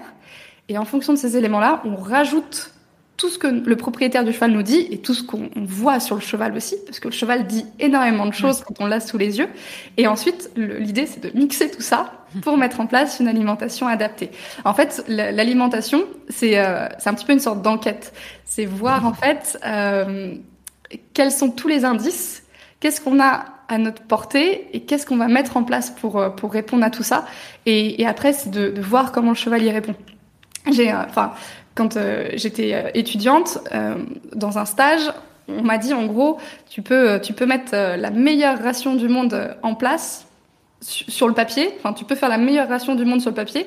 Si l'animal que tu as en face de toi te dit que ça va pas, c'est que ça va pas. Mmh. Donc après, c'est toujours une idée de, de, se, de se réadapter, de se réadapter et d'adapter par rapport à ce que l'animal nous montre, parce que c'est toujours lui qui a la bonne réponse en fait. Ouais, il y a toujours un facteur individuel. ah mais bien sûr. Dans tout ce qu'on fait qui est hyper important. C'est ça. Quand on travaille avec du vivant, quelle que soit la discipline, bah tu te retrouves toujours à te dire ah bah tiens, lui, il fonctionne différemment. Lui, il faut que je trouve autre chose. Et, et en fait, c'est pour ça que c'est intéressant aussi, c'est que c'est infini. Oui. L'apprentissage, il, il, se termine jamais. Il est tous les jours parce que tu as toujours un cheval qui va te te confronter à une nouvelle problématique, à une nouvelle observation. Et, et, du coup, ça te fait toujours fonctionner le cerveau. Oui, parfois c'est, ça peut être fatigant. C'est ce qui, est, qui crée entre guillemets de la difficulté à être avec le vivant, mais c'est ce qui rend aussi notre notre passion si intéressante ah, bien sûr, parce que bien sûr. Fait, euh, il faut toujours euh, s'adapter et, et, apprendre à les connaître individuellement au-delà oui. de euh, collectivement qu'est-ce qu'un cheval quoi. C'est ça, ça, On parle beaucoup de nourriture. Est-ce que l'eau elle peut jouer aussi, je ne sais pas, sur les apports, sur un déséquilibre quelconque? Tout à fait, tout à fait, euh, complètement. Euh, ça va être très différent en fonction de si on est voilà sur de la récupération euh, d'eau de pluie, sur de l'eau de ville, euh, même si on a un forage avec un puits. Ça, c'est vraiment des éléments qui vont être importants à surveiller et notamment, alors si vous êtes sur un, un, un, puits, enfin de l'eau de forage ou une mare, ça peut être vraiment intéressant de faire analyser l'eau une ou deux fois par an. Pareil, si vous êtes sur des, sur des collecteurs d'eau de pluie, faire très très attention aux matériaux que vous utilisez pour collecter l'eau. Euh, un exemple tout bête, mais euh, collecter de l'eau via un toit rouillé, hmm. ça peut être très très problématique pour le cheval, pour la santé du cheval. Oui, ça peut rendre une intention qui était bonne à la base euh, plutôt, plutôt problématique. Oui. Hmm. Donc voilà, c'est vraiment en fait bien, bien regarder, bien observer ce qu'on fait pour, pour, bah, pour que le cheval soit dans, dans, la meilleure santé possible. Et bien sûr, l'eau, l'eau joue énormément. Chez les chevaux au box, euh, donc, s'ils ont du fourrage, a priori, il y a moins de risques d'ennui, de développer des, bah, des, des tics, etc. Est-ce qu'il y a d'autres astuces pour, entre guillemets, enrichir son environnement alimentaire euh, sans risque pour autant de euh, voilà de, de, le faire basculer dans des dans des excès ou au contraire dans des carences? Enfin est-ce qu'il y a des petites choses euh, qu'on peut faire pour rendre euh, soit plus ludique soit plus intéressante son, son apport alimentaire oui, alors oui, oui, il y a, des choses à faire. Euh, alors après, elles sont plus ou moins réalisables en fonction de la structure dans laquelle on est. Mais par exemple, quelque chose de tout bête, c'est d'avoir deux foins différents. Euh, le cheval, c'est un amoureux de la diversité. Et par exemple, si on lui propose plusieurs foins différents dans son alimentation, il va souvent Enfin, déjà, il va manger les trois. Il va pas manger que son foin préféré, et ça va permettre en fait de finalement de ralentir chez certains euh, la vitesse d'ingestion et ça va aussi limiter la consommation de paille pour des chevaux qui seraient sur paille, qui boulottent un petit peu leur paille. Le fait d'avoir différents foins, d'avoir de la diversité, ça peut vraiment être intéressant. Et on peut aussi penser, euh, ça c'est quelque chose qui peut être fait, voilà, même si, euh, enfin, vous allez vous balader euh, en, forêt, dans un parc, etc. Vous voyez un arbre qui peut être intéressant comme arbre fourragé bien sûr, si vous avez le droit de le couper, mm. vous coupez voilà juste euh, juste quelques petites branches et vous pouvez diversifier comme ça l'alimentation du cheval. Mm. Je pense par exemple au frêne, qui est un arbre fourragé hyper apprécié par les chevaux. Euh, c'est tout à fait possible de se dire voilà, si vous avez un frêne chez vous, de couper quelques branches pour euh, pour aller mettre dans le box du cheval. Ensuite, euh, pour des chevaux au box, tout ce qui va être les systèmes type coffre à foin peuvent être vraiment intéressants parce que ça va permettre de ralentir l'ingestion et donc du coup le cheval dispose de plus de temps où il a du fourrage à sa disposition que si on met le foin en vrac où il a un petit peu euh, tendance à consommer plus rapidement. Et où du coup s'il consomme plus rapidement potentiellement la, plage horaire où il va se retrouver sans fourrage peut être plus importante. Hmm. sachant que par rapport à ça dans l'idéal il faudrait que le cheval ne passe pas plus de trois heures sans avoir la possibilité de s'alimenter. Oui. Puisqu'on sait qu'au-delà ça crée un stress et c'est plutôt néfaste pour l'estomac et c'est ça c'est ça euh, juste pour revenir sur les branches, parce que ça peut poser question. C'est ok que le cheval mange des branches. Alors, bien sûr, on, ne lui met pas, euh, on lui met pas des méga branches hyper hyper dures. Il faut aller chercher, on va dire, euh, ce qui va être le, plus tendre sur l'arbre. Même si, enfin, vous regardez des chevaux en conditions libres, ils sont capables, voilà, sur un arbre mort, d'aller enfin un arbre tombé, d'aller manger de l'écorce, etc. Donc ils s'en sortent. Mais le cheval, euh, donc c'est un herbivore, on dit aussi que c'est un phytophage, c'est-à-dire qu'il mange des végétaux. Donc son régime alimentaire n'est pas limité à l'herbe, aux différentes herbes. Euh, on a euh, du coup aussi euh, des feuilles d'arbres, des baies, des fruits, euh, des plantes aquatiques. Il peut avoir un menu très très diversifié si on lui en laisse la possibilité. Mm. Je trouve qu'on le sait pas assez. Moi, euh, moi j'ai appris il y a pas si longtemps en termes d'années que euh, le cheval à l'époque mangeait clairement de l'écorce mm. et qu'aujourd'hui on retrouve ce comportement, mais nous ça nous paraît bizarre. Oh là là, mais qu'est-ce qu'il fait? Il mange le, il mange le tronc d'arbre, alors qu'en fait c'est un comportement hérité de ce temps-là et qui est tout à fait normal, acceptable et c'est ok à partir du moment où il s'empoisonne pas, où il se blesse pas. C'est ça. Alors la lignophagie du coup peut, enfin est un comportement normal. Après en excès elle peut traduire aussi des problématiques. Un cheval qui irait manger, par exemple, euh, sa, porte de boxe ou euh, la liste du paddock en bois, euh, en bois mort, traité, etc. là, forcément, ça doit interroger.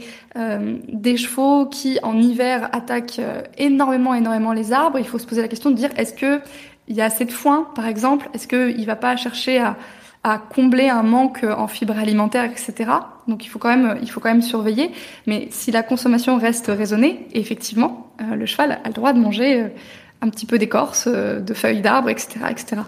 Et ceux qui mangent les barres d'obstacles quand ils sont en liberté dans la carrière, c'est signe de quelque chose? Alors, euh, ça peut être, euh, ça peut être la même problématique de dire peut-être aller chercher un, manque de fibres. Ouais. Euh, après, euh, voilà, ça, ça, peut être euh, aussi, enfin, des fois des comportements appris où le cheval va attraper la barre dans la carrière et là l'humain va arriver en mode arrête tout de suite. Et donc du coup, ah bah, je le refais, c'est rigolo. il a réussi à obtenir l'attention de son humain, c'est super fun, donc allons-y. Ouais. Voilà, mais sur sur tout ce qui va être voilà consommation d'éléments techniquement non nutritifs, ça doit quand même poser question. C'est ce qu'on va appeler en fait euh, euh des, des PICA, c'est le fait de consommer régulièrement des, des, substances non nutritives. Telles que la boue et le sable aussi Alors, c'est pareil, la géophagie, c'est un petit peu un petit peu différent parce que la géophagie, pareil, dans une certaine mesure, peut être normale. Si elle est en excès, encore une fois, elle peut euh, traduire des problématiques. Euh, problématiques peut-être euh, de, de douleurs digestives ou de manque de minéraux, etc. D'accord. Et, et, sur le sable, je précise quand même, sur euh, les personnes qui sont sur du terrain sableux, il faut faire très attention à l'ingestion de sable pour éviter bah, les coliques de sable. Et euh, pour ça, il y a une, euh, technique qui est assez facile à mettre en place, c'est de prendre les, les, gants de fouille, c'est de demander un gant de fouille à votre vétérinaire, euh, de mettre du crottin dans le gant et de remplir avec de l'eau. Vous suspendez le, le, gant et en fait, vous allez voir le lendemain matin ou 48 heures après, vous pouvez avoir dans les doigts du gant du sable qui se dépose. Et là, du coup, ça peut être intéressant d'aller chercher à faire sortir le sable. Mmh, ouais, un petit euh, un petit truc tout bête pour les personnes qui sont sur euh, qui sont sur le sable, ça marche ça marche assez bien pour vérifier que tout va bien au niveau digestif. Ok. Et au niveau des fruits et légumes, est-ce qu'on peut donner des petits fruits et des petits légumes Est-ce que ça doit rester euh, voilà de la récompense ou du plaisir occasionnel? Et est-ce qu'il y en a qui peuvent être euh, plutôt délétères pour le cheval? Alors, euh, on va dire que c'est comme tout, c'est une question de quantité. Mmh. Si on donne quelques éléments, par exemple, voilà, deux trois carottes dans la journée, c'est très différent que de donner un kilo de carottes ou deux kilos de carottes tous les jours 365 jours par an. Donc en fait, tout est une, une question de quantité. Souvent on entend, bah oui, les carottes c'est sucré, etc. C'est pas, mm. c'est pas, déjà c'est pas énormément sucré. Et voilà, si on en donne une ou deux par jour, y a pas beaucoup de problèmes. Attention quand même sur des chevaux, euh, par exemple chevaux syndrome métabolique équin, assez avancés, qui ont des vraies problématiques de santé. Des fois, même ça, ça peut être trop. Donc en fait, c'est en fonction de la quantité et en fonction du cheval euh, à qui on s'adresse. Et après, voilà, sur, euh, sur les éléments qu'on peut donner, bah, classique, euh, carottes, pommes. Après, il faut penser aussi euh, aux légumes anciens. Le panais, par exemple, souvent c'est bien apprécié. Ah oui. Ouais. Les, enfin bon, après les, les poires, les poires peuvent passer aussi. Après, il faut faire attention, c'est tout ce qui va, tout ce qui peut fermenter, forcément. Enfin, par exemple, le brocoli. C'est pas, pas ouais. euh, la meilleure idée du monde, mais euh, bon. La mienne, elle adore, mais j'en, j'en donne pas trop du coup. Ouais, il faut, faut, faire, faut faire attention aux quantités. Et la banane aussi. Alors oui, c'est pareil. La, la banane, ouais. il faut, faut faire un petit peu attention aux quantités qu'on va donner. Ouais. Euh, moi, j'ai une problématique sur les friandises. Oui. Euh, je regarde un peu les compos ben, quand je vais plutôt dans les magasins, etc. Euh, souvent il y a du sucre ou il y a de la mélasse ou il y a des choses qui me paraissent pas très nobles. Est-ce que euh, vu qu'on le donne occasionnellement, c'est pas forcément problématique comme nous si on mangeait des bonbons un mm -hmm. peu de temps en temps? Ou est-ce qu'il vaut mieux aller euh, voilà vers des friandises plus naturelles pour le coup de la carotte ou des friandises sèches mais euh, ben, d'autres marques avec des compos euh, plus recherchés? Alors il faut voir que finalement le sucre on en aura toujours un petit peu. Euh, puisque bah, c'est comme euh, dans quasiment toutes les matières premières, on a toujours une association bah, de différentes molécules dont les sucres font partie, que ce soit monosaccharides, disaccharides, oligosaccharides, polygosaccharides, etc. Polysaccharides, enfin, on euh, on a différents types de sucres, des glucides dans les matières premières. Après, l'idée, c'est encore une fois d'adapter par rapport au cheval. Si on a un cheval qui n'a pas de problématique de surpoids, qui n'a pas de problématique de santé, on peut se dire qu'on peut être entre guillemets un peu plus laxiste sur ce qu'on va proposer, tout en faisant bien sûr attention à la quantité. Par contre, si on a un cheval qui a tendance un petit peu au, surpoids ou à avoir euh, des problématiques de, régulation de sa glycémie, etc., Là, ça peut être plus important de surveiller les compositions et même chez certains euh, de passer, par exemple, juste par des petits bouchons de foin pour faire le, complément en, en, friandise. Ok. Alors maintenant, je voudrais parler un peu des chevaux au pré. Donc, on a évoqué que souvent, sans vouloir faire de voilà de généralisation, mais souvent ce sont plutôt des chevaux de loisirs, mais il y a aussi des chevaux de sport qui vivent au pré. Euh, tu as une facette de ton métier qui consiste à conseiller sur la gestion des pâtures, mhm. et j'ai l'impression que c'est quand même une problématique qui revient beaucoup. L'environnement change, pardon, la planète change. Enfin voilà, on, a beaucoup de problématiques autour de ça, et par exemple cette année, euh, j'ai eu l'impression que ça a été assez compliqué parce que on a eu beaucoup d'herbes, parce que beaucoup de pluie et beaucoup de, et alterné avec du soleil donc beaucoup de pathologies aussi derrière. Mhm. Euh, j'entends beaucoup de choses, fourbure et asthme. Comment est-ce que si je veux quand même que mon cheval vive un maximum à l'extérieur, je peux faire pour gérer ce type de, pathologie, de problématique? Alors, euh, sur ce type de pathologie et ce type de problématique en général, c'est en fait la façon dont on va gérer les prairies qui peut avoir un impact favorable. Euh, c'est-à-dire, par exemple, bah, mettre en place du pâturage tournant, mettre en place du pâturage au fil. En fait, c'est vraiment euh, regarder l'herbe qui va pousser et essayer de lui donner les meilleures conditions de développement possibles. C'est-à-dire que, par exemple, une herbe, quand elle est coupée, quand elle vient d'être euh, coupée par la dent du cheval, elle a besoin d'un petit temps pour récupérer parce qu'il lui arrivait un oh truc pas super sympathique. Donc, euh, il, faut, il faut lui laisser le temps de faire, par exemple, son cycle de repousse. Donc, un cycle de repousse, c'est en trois temps. Il y a une première partie, à dire entre 0 et 7 jours, où la plante, elle bouge pas beaucoup, elle se demande un petit peu ce qui lui est arrivé. Et ensuite, elle recommence à pousser. Et en gros, en données théoriques, on dit que de 7 à 21 jours, elle fait sa flambée de croissance. Donc là, elle va beaucoup, beaucoup repousser. Et ensuite, sa croissance va être beaucoup plus lente. En fait, ça fait une courbe, ça fait une sorte de S en termes, en termes de croissance, en termes de pouces. Et donc, le fait d'aller euh, respecter un petit peu ce cycle de repousse, de pas stresser la plante, etc., ça va aussi permettre de mettre en place un pâturage plus sain pour les équidés. Parce que si on est sur euh, une herbe euh, surpâturée, stressée, etc., forcément, on, on, va dégrader la prairie, sélectionner certaines espèces plus résistantes, etc.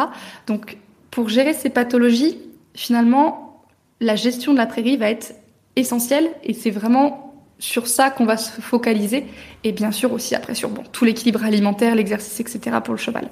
Mais déjà, si on part sur une base d'une prairie qui soit au plus possible saine et diversifiée, parce que c'est pareil, la, prairie green de golf, c'est pas du tout une bonne idée pour le cheval. Il faut de la diversité végétale, des diversités de, strates végétales, donc euh, enfin de l'herbe, des arbustes, des arbres, etc pour que ce soit le, plus adapté possible. Essayer aussi d'avoir des, espèces végétales bah, un petit peu plus pauvres que ce que, que, ce que l'on aurait pour des bovins aussi. Ça, ça va être très important.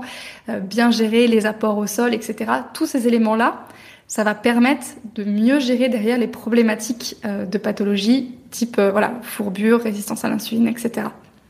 Tu parlais des bovins, est-ce que justement c'est une bonne idée de les mettre ensemble pour limiter ce type de problématique alors tout, tout dépend en fait comment euh, quel va être l'objectif. Par exemple, si on est sur euh, euh, par exemple du, bovin lait ou du bovin viande qu'on va chercher à conduire pour bah, avoir une production laitière ou bah, avoir une production de, viande, mmh. on va chercher des pâturages assez riches. Hmm. Et donc pour notre pour notre cheval, c'est pas toujours forcément le plus adapté.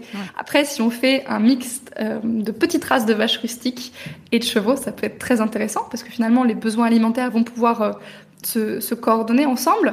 Et en plus, on va avoir un effet de dilution du parasitisme qui va être très intéressant. Parce que souvent les bovins mangent les refus des chevaux, les chevaux mangent les refus des bovins. Et on a un, un effet intéressant sur la gestion du parasitisme.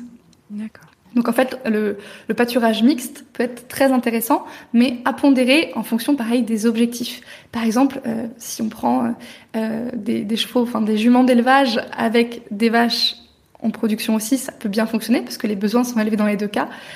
Vaches en production et chevaux de loisirs, c'est un petit peu plus difficile à, coordonner sur, la même, sur les mêmes parcelles. Ouais, d'accord. Et sur l'asthme, comment on peut... Euh, bon, après, on sait qu'il va y avoir des variantes individuelles, mais globalement, euh, comment je peux gérer un cheval qui a de l'asthme euh, si je veux le garder quand même un maximum voilà, dans le respect de sa physiologie au niveau alimentation? Alors déjà, gérer le surpoids, parce qu'en fait, surpoids et asthme peuvent être mm. complètement liés. Donc, essayer de gérer le poids. Et ensuite, il y a plusieurs possibilités. C'est alors la première qui peut être intéressante, c'est de se dire finalement, je vais essayer de limiter le foin au maximum, donc je vais laisser le cheval à l'herbe. Et dans ce cas-là, je vais m'assurer, même en hiver, de pouvoir mettre en place des pratiques de pâturage vertueuses qui vont permettre à mon cheval d'avoir accès à de l'herbe. Donc par exemple, euh, le pâturage au fil, c'est quelque chose qui marche vraiment très très bien. D'avancer le fil tous les jours ou tous les deux jours pour donner accès à, un nouveau morceau de la parcelle, c'est quelque chose qui peut être vraiment intéressant pour gérer ces chevaux-là. Après, si le cheval doit repasser au fourrage, on peut penser à différentes possibilités. Euh, déjà, mettre sur si le cheval est à, à, son foin dans un râtelier, mettre un filet sur la botte de foin. Déjà, ça va avoir un effet intéressant en termes de régulation un petit peu de la consommation. Et en plus, ça évite que le cheval rentre, plonge sa tête dans, le, dans la botte de foin et du coup respire les poussières. Donc ça peut avoir un effet favorable. Euh, si le foin est posé en vrac, bien le secouer pour essayer d'éliminer une partie des poussières. Pourquoi pas l'arroser et le donner ensuite Après, il y a des systèmes de purificateurs qui existent également. Et après, il y a tout ce qui va être le foin séché en grange ventilée. Donc là, qui est exempt de poussière et qui peut être intéressant pour ces chevaux, même très intéressant pour ces chevaux-là. D'accord. Bon, et puis s'il est fourbu et asthmatique, là, il faut contacter Angélique parce que ça devient. Euh, alors, fourbu et asthmatique, en fait, on fera. Alors, là, pour le coup, euh, certains chevaux, des fois, on se dit, il vaut mieux qu'ils soient euh, sur du foin, en bonne santé, que à l'herbe et fourbu. D'accord. Donc, sur des, des, chevaux vraiment à problématique, où, où en fait, on n'arrive plus à gérer la partie herbe, ouais. c'est bien de se dire pendant un moment, faire un retour au foin. Alors, bien sûr, quand il y a la problématique d'asthme, ça va demander à être un petit peu euh, réfléchi et travaillé pour que ce retour au foin se passe bien. Essayer d'avoir aussi de, de l'activité, si le cheval n'est pas en douleur, pour essayer de re-réguler un petit peu tout ça. Mais si, enfin, fourbu et asthmatique, ça se gère. Juste, bah, ça, ça, demande bah, du temps et de l'investissement, que ce soit bah, financier, hein, on peut pas y couper, et, et de temps aussi. Hmm. À l'inverse, quand euh, j'ai une pâture, mais j'ai pas de l'herbe toute l'année. Euh, il y a, bah, on le disait, il y a certaines régions aussi qui sont plus gâtées que d'autres en France. Euh, rajouter du foin euh, euh, quand il y a plus d'herbe, est-ce que c'est suffisant? Est-ce que comment je gère ma prairie en fait pour optimiser un petit peu euh, cette problématique-là? Alors sur euh, sur des régions par exemple qui sont moins herbagères, ça va être intéressant par exemple de se dire bah, au printemps souvent on a une pousse plus importante. Donc une fois que, on va dire, la, première flambée de croissance sur l'herbe est passée, on peut commencer à utiliser ces prairies en rotation, donc parcelle après parcelle, en laissant bien le temps aux plantes de récupérer entre deux pâturages. Et ensuite se dire, bah, finalement, si en été, j'ai pas assez de pousses, peut-être se dire, je vais sacrifier une zone sur laquelle je vais mettre du foin à volonté. Donc finalement, mes chevaux sont le printemps à l'herbe, l'été j'ai plus assez d'herbe pour préserver mes parcelles, je repasse au foin, et éventuellement, à l'automne, si ça repousse un petit peu, je peux refaire une mise à l'herbe, une mise à l'herbe, alors bien sûr progressive pour laisser le temps au cheval et à son système digestif de s'adapter, mais pour pouvoir réutiliser un petit peu l'herbe d'automne, par exemple. Ça, c'est quelque chose euh, qui se fait euh, sur des régions où on a moins d'herbe, où euh, il fait plus sec l'été, etc. Le, le pâturage peut ne pas être suffisant, donc dans ce cas-là, on préserve les parcelles et on repasse les chevaux au foin. Et est-ce que tu constates que avec le changement climatique, euh, il y a de nouvelles problématiques qui apparaissent? On perd la diversité, on a plus de sécheresse et ou d'inondations. Euh, est-ce que ça, tu vois un impact? Alors oui, oui, ça se, ça se voit. Ça se voit notamment sur, euh, sur les plantes en prairie, parce que bah, il y a des changements. Il y a des plantes qu'on n'avait pas il y a quelques années ou qu'on n'avait pas en telle quantité il y a quelques années qui sont là. Euh, et oui, la prairie, elle doit s'adapter puisque bah, de plus en plus, on est sur des phénomènes météo de s'il pleut, il va pleuvoir beaucoup d'un seul coup, et s'il fait sec, il va sec et chaud, il va faire sec et chaud longtemps, et ensuite on va repasser sur des un phénomène climatique de pluie. En fait, euh, on voit déjà que c'est beaucoup moins lisse, c'est par à coup. C'est, il fait chaud, ensuite il pleut beaucoup, il fait chaud, etc.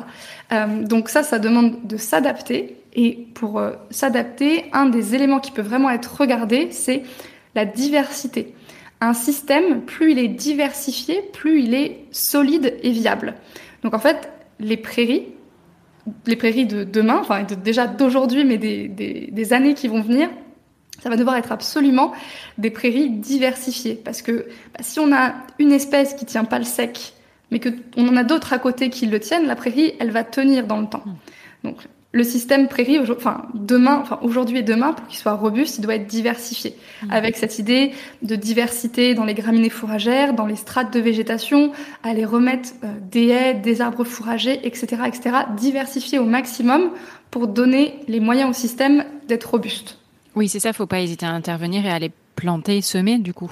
Alors oui, alors euh, semer de la prairie, ça se réfléchit toujours un petit peu, mais si par exemple on a une prairie euh, j'ai l'image green de golf. Mais là, oui, il faut pas hésiter à aller, euh, si vous êtes chez vous, aller remettre, remettre des haies, remettre des arbres, enrichir en fait le, milieu. Et ce qui est génial, c'est que c'est un cercle vertueux. Quand on, on, remet des haies et des arbres, euh, bah, il y a toute une faune aussi qui arrive en plus, qui est juste, qui est juste génial. Et on fait, enfin, il y a des milieux. Alors, certes, juste une prairie, c'est un milieu vivant, hein, on est d'accord. Mais quand on diversifie, c'est plus, plus l'écosystème est diversifié, plus c'est intéressant. Pour le cheval et pour la planète. Bien sûr, bien sûr. Bah là, pour le coup, c'est un cercle vertueux pour tout le monde, hein, parce que la, la, la, prairie, euh, c'est, enfin, c'est un piège à carbone, c'est intéressant pour, euh, enfin, pour la gestion, enfin, de l'environnement. Enfin, c'est, généralement pas une terre qu'on va retourner, donc on va pas relibérer de carbone derrière. Enfin, c'est, c'est vraiment intéressant. Ok. Pourquoi tu penses que, euh, ce sujet qui est finalement si important, euh, moi-même je ne l'aborde que dans la saison 2 de, du podcast, pourquoi est-ce que, alors je ne sais pas s'il est négligé, mais pourquoi il est si peu abordé euh, Typiquement, moi en formation BPGEPS, on a très peu eu euh, d'intervention sur le sujet. Je crois que c'était même une marque qui était venue intervenir, donc forcément peut-être un petit peu biaisé quelque part. En tout cas, on n'avait pas cette approche dans le contenu de la formation. Et en tant que cavalier, on apprend très peu de choses dans les livres de galop, etc. Mm. Comment ça se fait alors que juste euh, ça commence par là quoi? On le sait pour nous, la nutrition, euh, notre alimentation, euh, c'est central. Pourquoi on, on gère aussi mal pour nos chevaux? Alors, je dirais en fait c'est juste parce qu'on n'a pas été habitué. On n'a jamais eu cet élément-là. Parce qu'en fait, si on regarde, alors quand on est petit, en centre équestre, alors souvent, on aime bien aller nourrir les poneys parce que mm. c'est quand même un chouette moment. Mais en fait, euh, bah, on est petit, on s'interroge pas forcément sur ce qu'on a dans, dans la dosette. On va nourrir les poneys, juste c'est un moment sympa. Donc en fait, bon, on sait qu'ils mangent euh, voilà, un peu de foin, des, grains, trois repas par jour. Voilà, on, est un petit peu euh, formaté là-dessus. Même si quand même, il y, a beaucoup d'écuries aujourd'hui où ça change. je, je, connais, je connais maintenant beaucoup d'écuries où ça n'a plus rien à voir et c'est chouette. Euh, donc voilà, déjà petit, on n'a pas cette notion-là. Enfin, ça rentre pas euh, dans notre formation de, de, cavalier quand on est petit. Bah, on, monte à cheval, on brosse les poneys. Euh, on a toute cette notion finalement d'entretien, du pansage, etc. De même de nettoyer les, les cuirs, le matériel, etc. Mais l'alimentation, ça en fait jamais partie. Mm. Et c'est juste, généralement, ça se limite au, au, chouette moment de dire on va nourrir les poneys. Mm. Et après, quand on grandit, euh, quand on devient par exemple cavalier propriétaire, on met son cheval en pension. Et quand on met son cheval en pension, bah, l'alimentation, on s'y intéresse pas forcément. Généralement, quand on met son cheval en pension, on va regarder euh, bah, l'hébergement, pré, box, paddock, en fonction de ce qu'on recherche. On va regarder euh, l'enseignant qui va nous coacher, mm. parce que ça ça, ça, ça, prend une place quand même importante. Euh, on va regarder, euh, je sais pas, les balades autour, etc. Mais L'alimentation, finalement, on, s'y interroge, on s'en enfin, on se pose peu de questions et souvent la structure a déjà son aliment en place, etc., etc. Donc finalement, la nutrition, c'est quelque chose qu'on n'a pas l'occasion d'aller regarder dans notre vie de cavalier. Et mm. puis on, on nous ouvre pas forcément la porte à ça. Donc je pense que vraiment le le fait que ça reste quelque chose d'un petit peu nébuleux tout au long de la vie du, du cavalier, ça fait que bah c'est difficile d'aller euh, d'aller forcément s'y intéresser.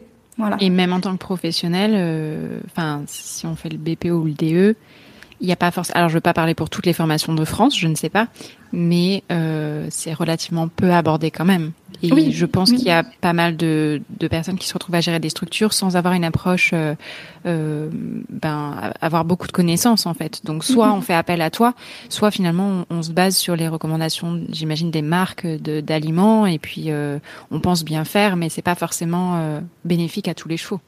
Alors, il y, a des marques d'aliments qui font bien leur boulot. Hein, ah oui, oui, non, je, je remets pas en cause, mais je veux dire, c'est une approche globale, comme tu le disais. Donc, il n'y a pas que le concentré ou qu'il n'y a pas que le foin. Bien sûr, bien sûr, mais, mais c'est vrai que effectivement, moi, ça, ça m'arrive d'accompagner des personnes donc, qui ouvrent leur structure, que ce soit sur euh, voilà le, choix d'un concentré, euh, la mise en place euh, d'un aménagement dans les parcelles, etc. Et, et c'est vrai que bah, c'est quelque chose qu'ils n'ont pas abordé. Mais finalement, bah, quand on est, par exemple, cavalier pro, enfin il y a tellement de choses à maîtriser à côté mm.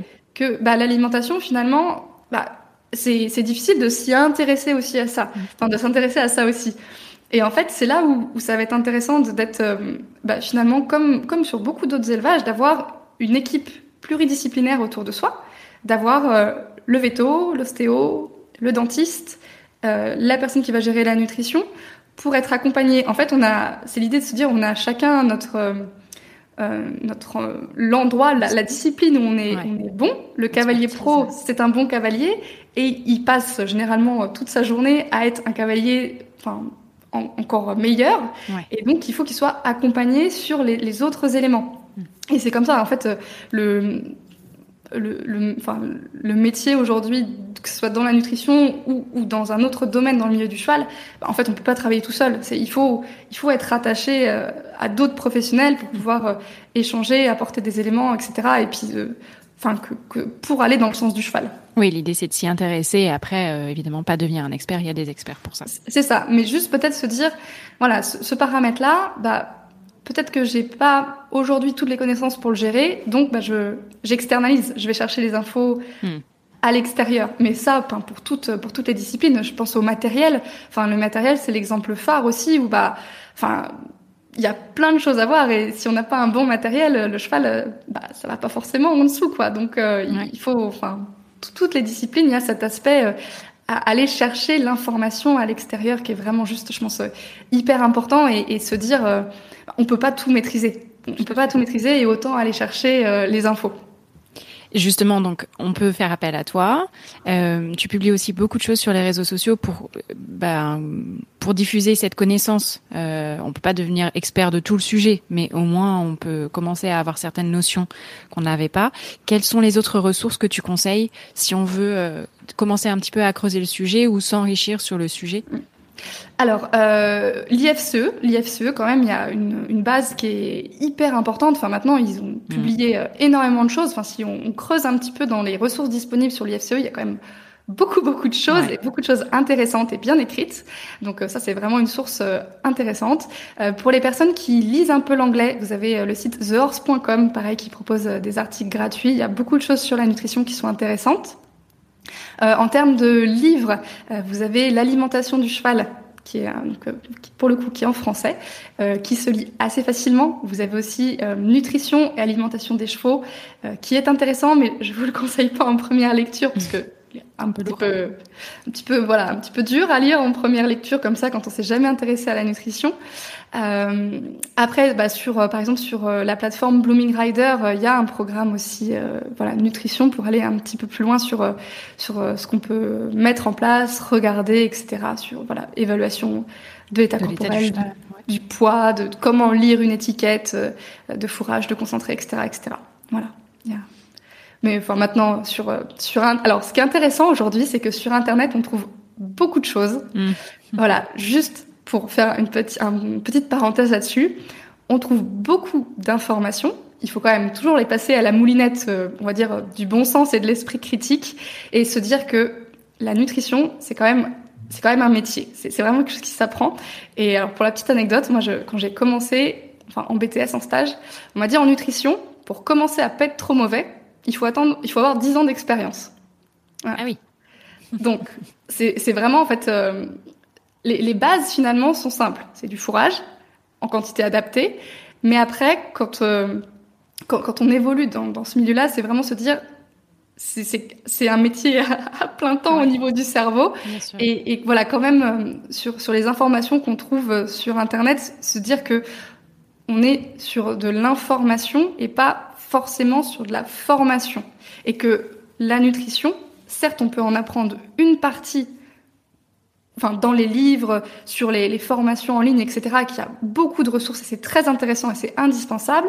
Mais si on veut aller plus loin, si jamais il y a des gens qui ont envie d'en faire leur métier, c'est vraiment l'expérience terrain qui va en fait euh, qui va qui va vous former. Ça peut pas être que du entre guillemets euh, virtuel, Hmm. que ce soit dans enfin que que du que de comment dire de l'apprentissage sci- scientifique au niveau livre ou formation, etc.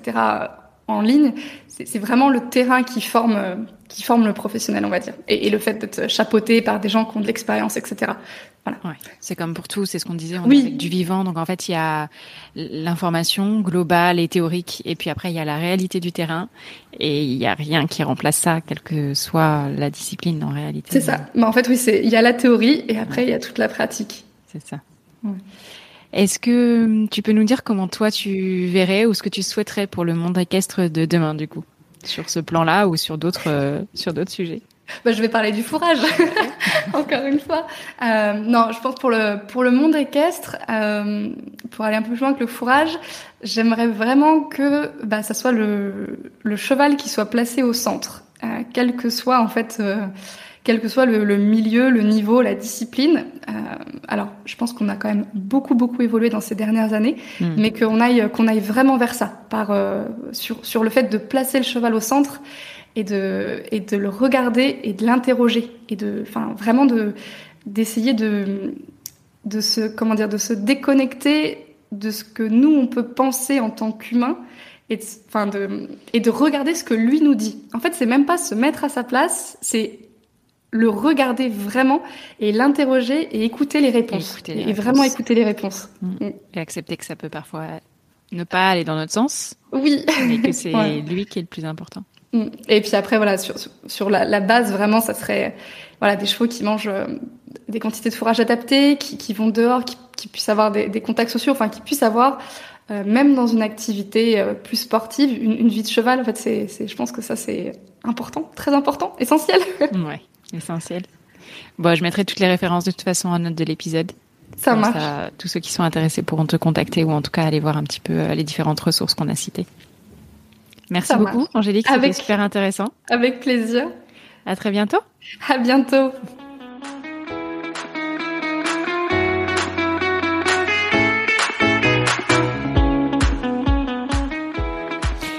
Alors, difficile d'évoquer toutes les facettes euh, d'un sujet aussi complexe et riche en un peu plus d'une heure d'échange, mais j'espère déjà que cet épisode vous aura apporté euh, des éléments et vous aura peut-être donné envie d'aller explorer le sujet euh, un petit peu plus loin.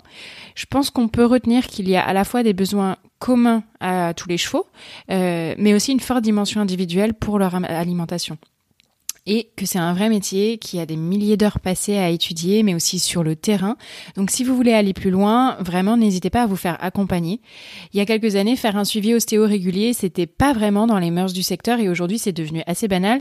Donc j'espère que d'ici cinq ans, euh, bah, ce sera la même chose pour euh, le suivi nutritionnel de nos chevaux parce que je le répète, c'est un sujet clé pour tous, qu'on soit amateur ou professionnel. Donc n'attendons pas que nos chevaux soient mal ou d'avoir un problème pour euh, nous y intéresser. Merci beaucoup pour votre fidélité. N'hésitez pas à, comme d'habitude, partager cet épisode sur les réseaux sociaux s'il vous a plu, à me faire vos retours par message, c'est toujours un plaisir. Ça permet euh, de garder la motivation parce que derrière chaque épisode, il y a pas mal de travail euh, et avoir vos retours ben, me permet de, de voir que le podcast a un impact concret. Je vous souhaite une très belle journée ou une très belle soirée et je vous retrouve le mois prochain pour un nouvel épisode. À salut!